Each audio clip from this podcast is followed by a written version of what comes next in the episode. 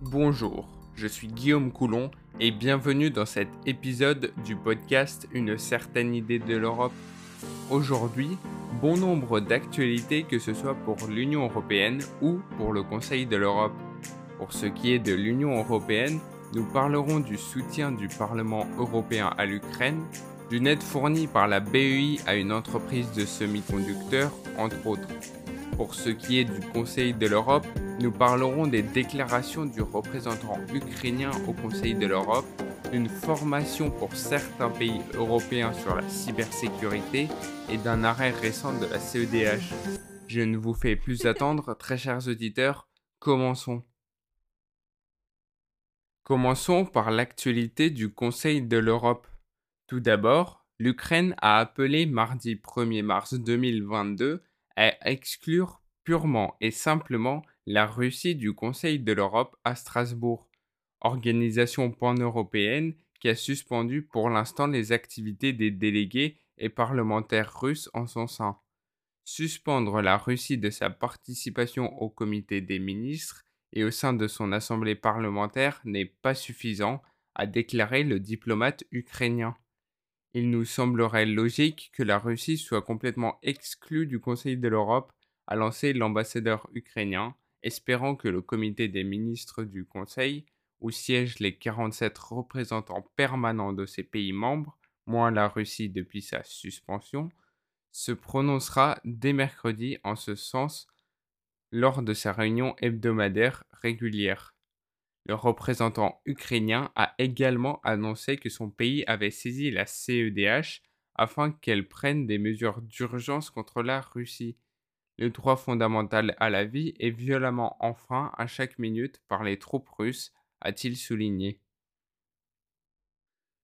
De plus, le Conseil de l'Europe et la Commission européenne organisent une formation régionale sur la cybersécurité pour les pays d'Europe orientale et du Sud-Est, alors que le renforcement des capacités à lutter contre la cybercriminalité et la sécurité sont plus importantes que jamais, le Bureau du programme cybercriminalité du Conseil de l'Europe et la Commission européenne organiseront du 7 au 11 mars à Athènes en Grèce un exercice régional de cybercriminalité impliquant la coopération entre la communauté de cybersécurité et les services répressifs sur la manière de réagir à toute attaque de logiciels malveillants orchestrée par un groupe criminel et d'enquêter à ce sujet.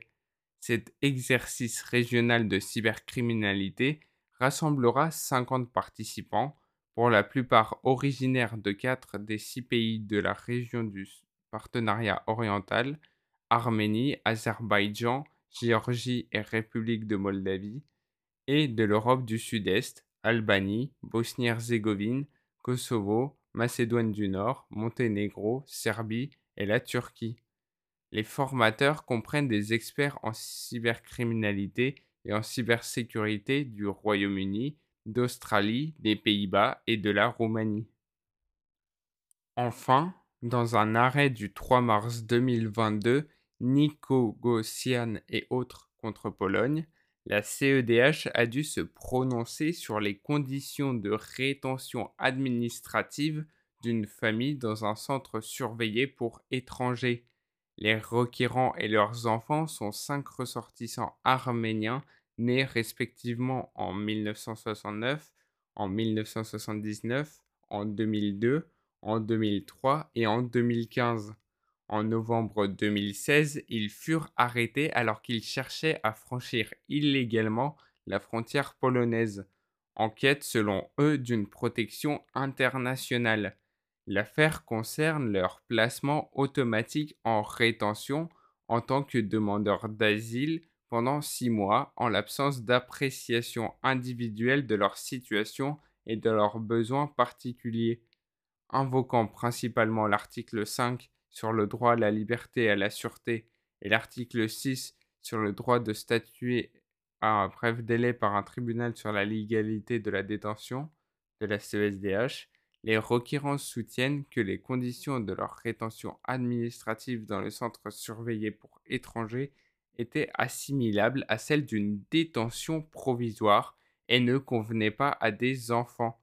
La Cour conclut à la violation de l'article 5 et évalue le préjudice moral des requérants à la somme totale de 15 000 euros. Passons à l'actualité de l'Union européenne. Tout d'abord, le Parlement européen a affiché son soutien à Kiev. Alors que le président ukrainien est sous le feu des bombes, Volodymyr Zelensky s'est exprimé mardi devant l'hémicycle pour demander de l'aide et la solidarité de l'UE. Volodymyr Zelensky a aussi rappelé son souhait de voir son pays rejoindre l'UE. L'appel a été entendu au Parlement dans les heures suivantes. Les eurodéputés ont adopté une résolution non contraignante pour demander à l'UE d'accorder à Kiev le statut de candidat. Le statut de candidat implique uniquement que l'UE et l'Ukraine peuvent entamer des négociations en vue d'une future adhésion qui prendra sûrement plusieurs années. À titre d'exemple, l'Albanie a déposé une candidature en 2009, le statut de candidate lui a été reconnu en 2014 et les négociations d'adhésion ont débuté en 2020. Ils appellent aussi la Russie à mettre fin à la guerre et enjoignent l'Union à renforcer son aide humanitaire. La résolution demande encore l'envoi d'armes défensives supplémentaires, mais sur ce point certains parlementaires émettent des réserves. Devant le Parlement européen, des manifestants s'étaient rassemblés pour interpeller les responsables politiques. Un peu plus loin, le bleu et jaune du drapeau ukrainien flottait aux côtés du bleu et du jaune du drapeau européen. Ensuite, plusieurs filiales européennes de la banque russe Sberbank, détenues majoritairement par le gouvernement russe, sont en faillite ou susceptibles de faire faillite en raison de l'impact du conflit en Ukraine sur leur réputation, a déclaré lundi la BCE. Sberbank Europe, dont le total des actifs s'élevait à 13,64 milliards d'euros à la fin de l'année dernière, ainsi que ses filiales croates et slovènes, ont connu des sorties de dépôts significatifs en raison de l'impact des tensions géopolitiques sur leur réputation et risquent de ne pas pouvoir rembourser leurs dettes ou autres engagements, a déclaré la BCE. Par ailleurs, Magali Altounian, adjointe au maire de Nice, déléguée aux institutions européennes et au rayonnement de la ville, conseillère métropolitaine et présidente de la Commission Europe de la région Sud Provence-Alpes-Côte d'Azur, vient d'être nommé membre titulaire du Comité européen des régions. Le Comité européen des régions est un organe consultatif de l'Union européenne qui émet des avis sur la législation européenne ayant un impact sur les régions et les villes. Au nom de la région Sud Provence-Alpes-Côte d'Azur, Magali Altounian siégera en commission de la politique de cohésion territoriale et du budget de l'UE et sera en charge d'un rapport sur la création d'une stratégie macro-régionale en Méditerranée.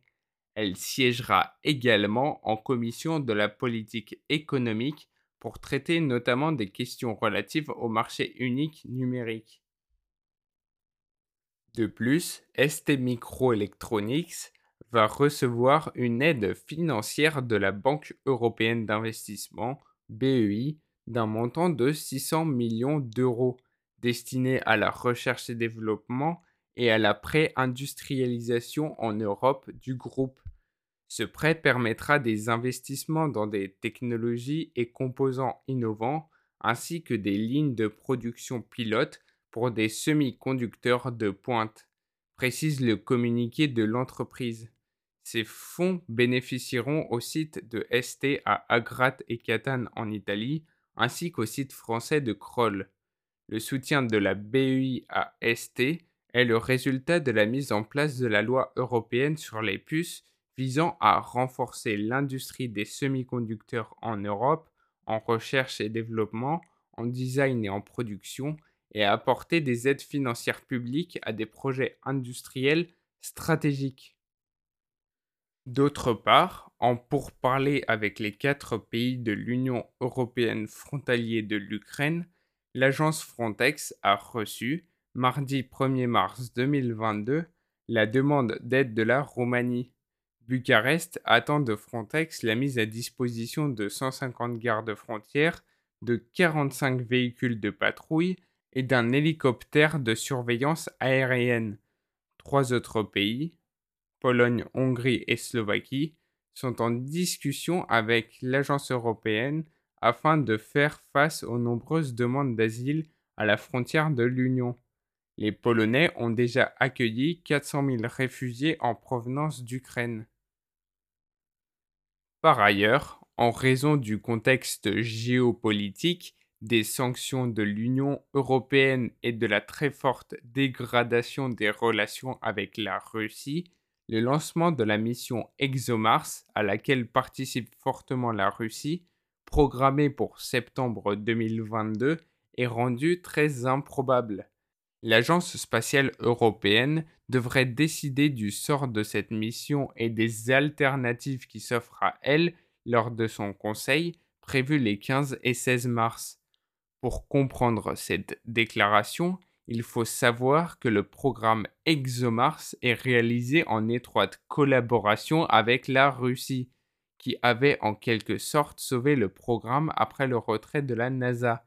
À l'époque, en 2012, l'Agence spatiale européenne rejoignait le programme en fournissant les lanceurs Proton et des instruments scientifiques pour les missions de 2016 et 2022, ainsi que pour le rover ExoMars 2022 la plateforme d'atterrissage Kazachok dotée de 13 instruments scientifiques qui ne sont pas tous russes. Lors de son conseil prévu les 15 et 16 mars, l'ESA devrait passer en revue les alternatives qui s'offrent à elle quant à la suite à donner à ce programme. Si un report de deux ans est la solution la moins douloureuse et la moins contraignante pour le programme, il paraît peu probable que l'ESA décide d'y aller seule. Cela s'explique par le niveau très élevé de l'implication et de la participation de l'agence spatiale russe Roscosmos dans le programme. Le 16 mars, nous serons fixés sur le sort d'ExoMars. De plus, aujourd'hui, le modèle économique de l'App Store est menacé. Les règles de la boutique obligent les développeurs d'app à utiliser le système de paiement d'Apple pour le paiement des achats in-app par les utilisateurs. Or, sur ces paiements, la firme prélève une commission entre 15 et 30% Aux Pays-Bas, l'Authority for Consumers and Markets, ACM, l'organisme qui régule la concurrence, a demandé à Apple d'autoriser les applications de rencontres à utiliser des systèmes de paiement tiers sur leurs applications et le problème, c'est que la manière dont la firme de Cupertino implémente ce changement ne satisfait pas les autorités néerlandaises. Aussi, pour la cinquième semaine consécutive, Apple s'est vu infliger une amende de 5 millions d'euros. L'ACM a rejeté la proposition de la firme car celle-ci impose un fardeau déraisonnable aux développeurs d'app et ne correspond pas à la conformité. Pour Margaret Vestager, vice-présidente exécutive de la Commission européenne, il semblerait qu'Apple fasse exprès. Certains contrôleurs d'accès peuvent être tentés de gagner du temps ou d'essayer de contourner les règles, a-t-elle déclaré dans un discours.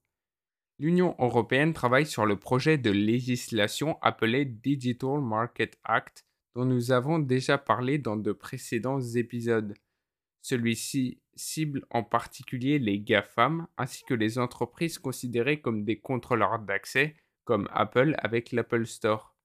Et il est possible qu'une fois en vigueur, le Digital Market Act oblige Apple à autoriser tous les développeurs d'app iOS à utiliser des systèmes de paiement tiers.